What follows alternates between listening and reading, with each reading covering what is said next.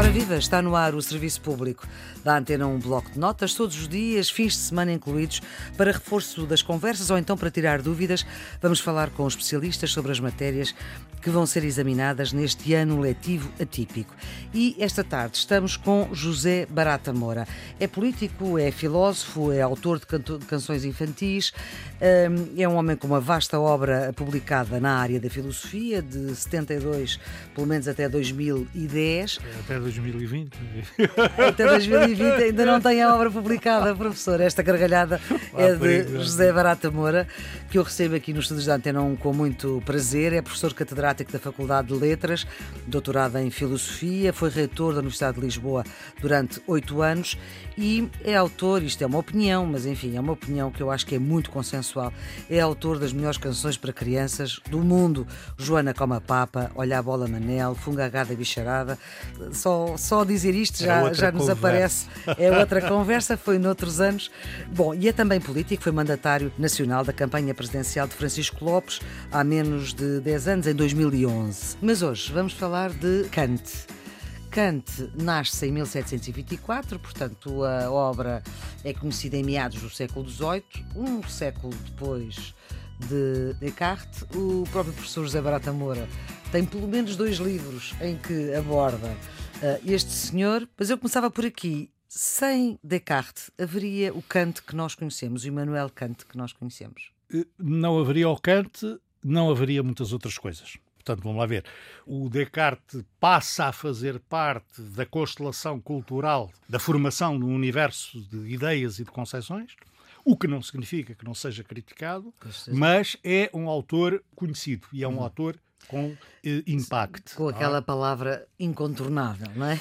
é sim, sim. É, embora na história é interessante às vezes os contornos que se fazem. Uhum. É muito interessante aquilo que, em termos de história, em termos de cultura, é muito importante aquilo que se rejeita mas é muito importante aquilo que se seleciona. Ora bem, e o que é que Kant selecionou? Pegando nas suas palavras, professor Bratamora, o que é que Kant selecionou, quer de Descartes, quer de outros? Sim, claro. Eh, no caso do Kant, nós vamos encontrar. É um filósofo alemão.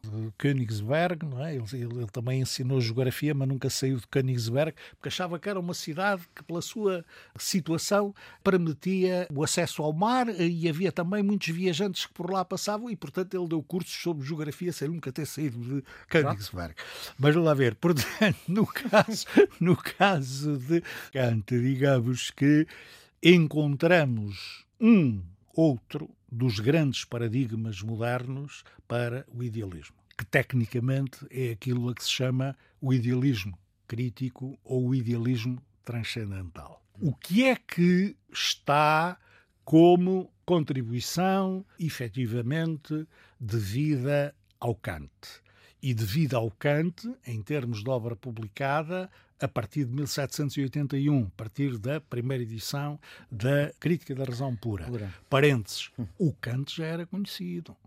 O Kant tem obras extremamente importantes, inclusive no domínio da, da cosmogonia. É? Quer dizer, uhum. na teoria do céu, que salvo erro é, é 1755 ou coisa que valha, uhum. o que é que acontece? Encontramos uma primeira ideia ou a expressão tanto quando se sabe pela primeira vez, ou reconhecidamente como tal pela primeira vez, de uma coisa que à partida pode parecer estranha até para certas leituras muito simplistas do, hum. do Kant, que é esta ideia de que o universo, de que o mundo tem uma gênese. Tem um começo. Tem um começo. Não, não é ter um começo, é ter uma história. E que, portanto, também vai acabar.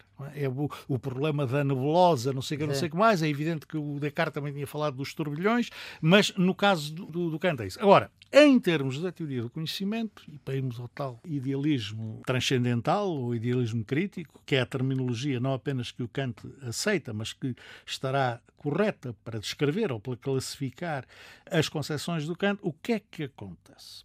Acontece que o concurso da experiência, o concurso dos sentidos, é indispensável para que haja conhecimento, mas não é dos sentidos que nos vêm os quadros que nós necessitamos para pensar aquilo que se nos mostra, uhum. tecnicamente. Não é dos sentidos que vêm o que o Kant chama os conceitos puros e o que o Kant chama as categorias.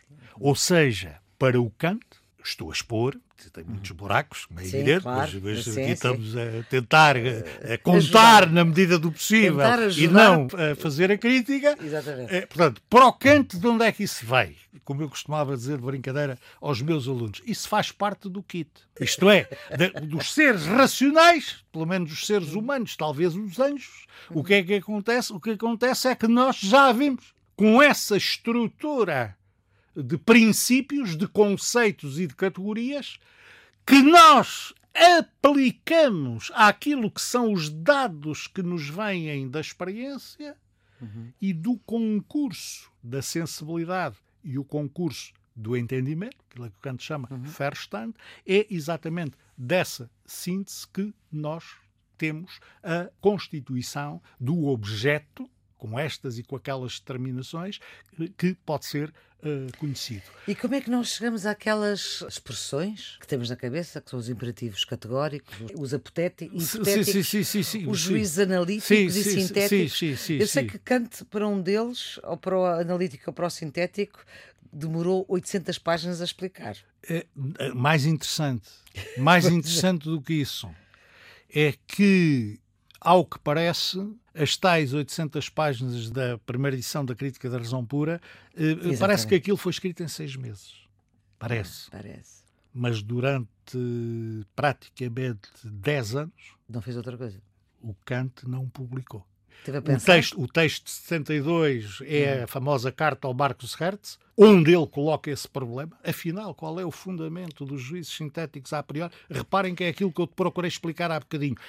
Qual é o fundamento para essas ligações que nós fazemos? E qual é? Da, é, o tal, é, é, o tal equipamento transcendental. Tá. Quer dizer, não é das coisas que nós, nós aprendemos a causalidade. É, a causalidade é, por assim dizer, um, um, um, um, conceito que faz parte, digamos, do nosso uhum. equipamento mental e que nós depois podemos uh, aplicar. E, portanto, aí está. Uh, portanto, reparem, é que para o Kant só é cognoscível, só podemos ter conhecimento daquilo que é objeto de experiência. Para não alarmar as pessoas. Em rigor, para o Kant, Deus não se conhece.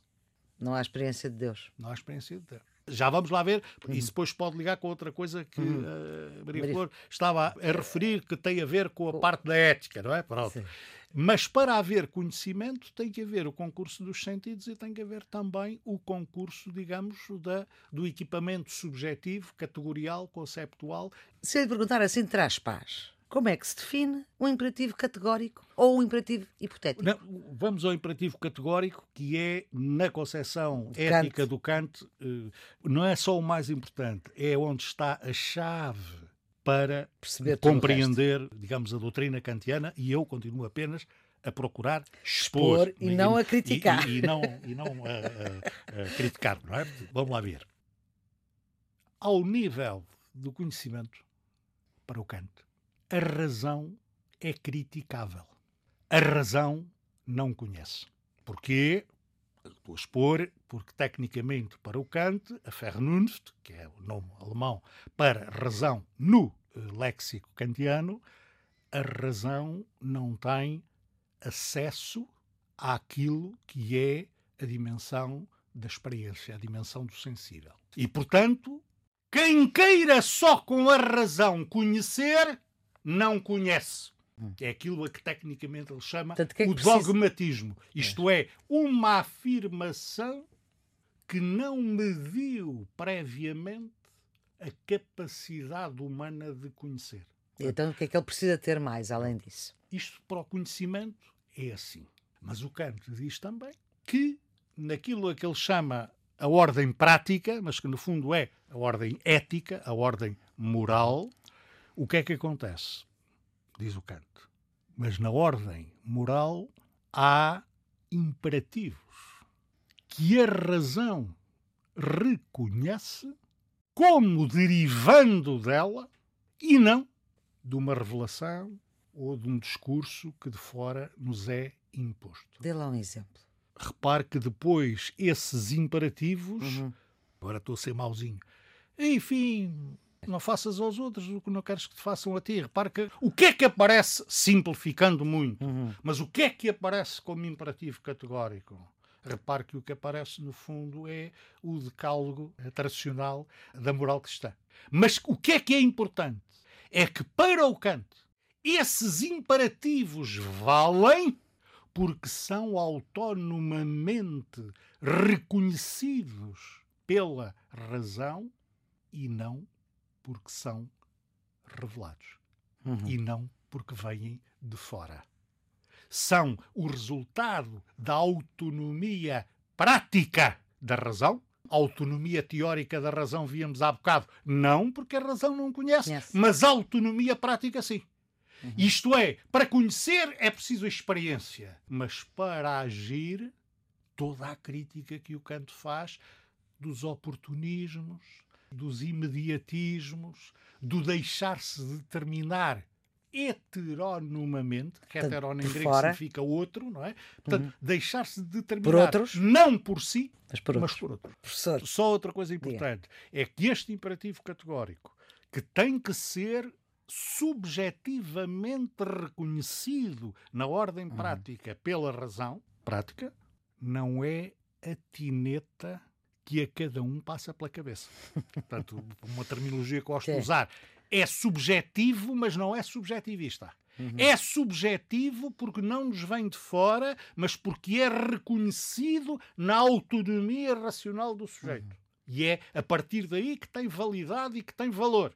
E isto marca a grande diferença na abordagem que o Canto faz da problemática moral. É porque essa é a marca dele. É a marca porque, repare, isto uhum. tem um impacto fabuloso. Isto é, a religião vale não porque é religião, mas na medida em que coincide com os imperativos da razão pura, prática, uh, que cada um e que a humanidade, cada um e a humanidade, isto é, esta estrutura uhum. transcendental no conhecimento e a estrutura transcendental na ética, nos imperativos, na principiologia uhum. uh, do comportamento moral, é uma coisa que todos os seres humanos partilham. Ora, e bem. onde convergem. E daí repare depois a importância para a moral, para o direito, para a política, de exatamente, exatamente. Uhum. submeter os ordenamentos jurídicos, morais, políticos, a quê? A essa principiologia uh, da razão universal que, no fundo, é o património da humanidade. E isto é um traço também muito característico do Kant. Aqui o que, é que, eu, queria, o que, é que, é que eu queria evitar? O que eu queria evitar é que se fizesse uma leitura apressada, que seria errónea, dizer ah, o fundamento da moral é subjetivo. Ah, muito bem, então aquilo que eu achar que é bom, isso é que vale. Não, para Kant, eu estou a expor, para o Kant, não. É subjetivo porque radica na razão uhum. humana, uhum.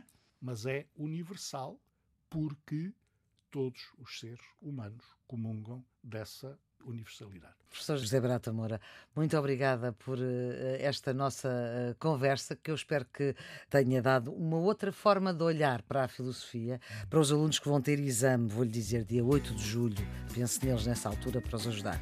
Mas enfim, eu não sou um, propriamente um crente na telepatia. Mas Era aqui uma brincadeira. O 4 de setembro, em segunda época, nós aqui na Antena 1, no Serviço Público da Antena 1 Bloco de Notas, estamos a proporcionar um conhecimento outro aos alunos que vão ter exame de 11 ano, neste caso de Filosofia, e se desta conversa que acabámos de ouvir ficaram dúvidas, é gravar via WhatsApp 30 segundos para o número 96 909 45 24 96 909 45 24 que o professor uh, José Brata Moura vai responder a um domingo, vai ser a um domingo aqui que na Antena 1 se tiram dúvidas. É preciso dizer o nome, a escola, o nome da disciplina e, claro, a dúvida. Aquilo que não se percebeu, temos também um mail, para quem não consiga por WhatsApp, bloco de notas Antena 1, 1 com algarismo, bloco de notas antena1.rtp.pt e todas estas conversas estão em podcast, em plataformas que têm podcast, quer no RTP Play, mas também no iTunes, no Spotify e no portal Ensina em rtp.pt. Este serviço público bloco de notas pode ser ouvido a qualquer hora. A produção é Diana Fernandes, os cuidados técnicos de João Carrasco e amanhã, a esta hora, vamos estar a falar de outra disciplina que tem exames este ano difícil, complicado, 2019-2020.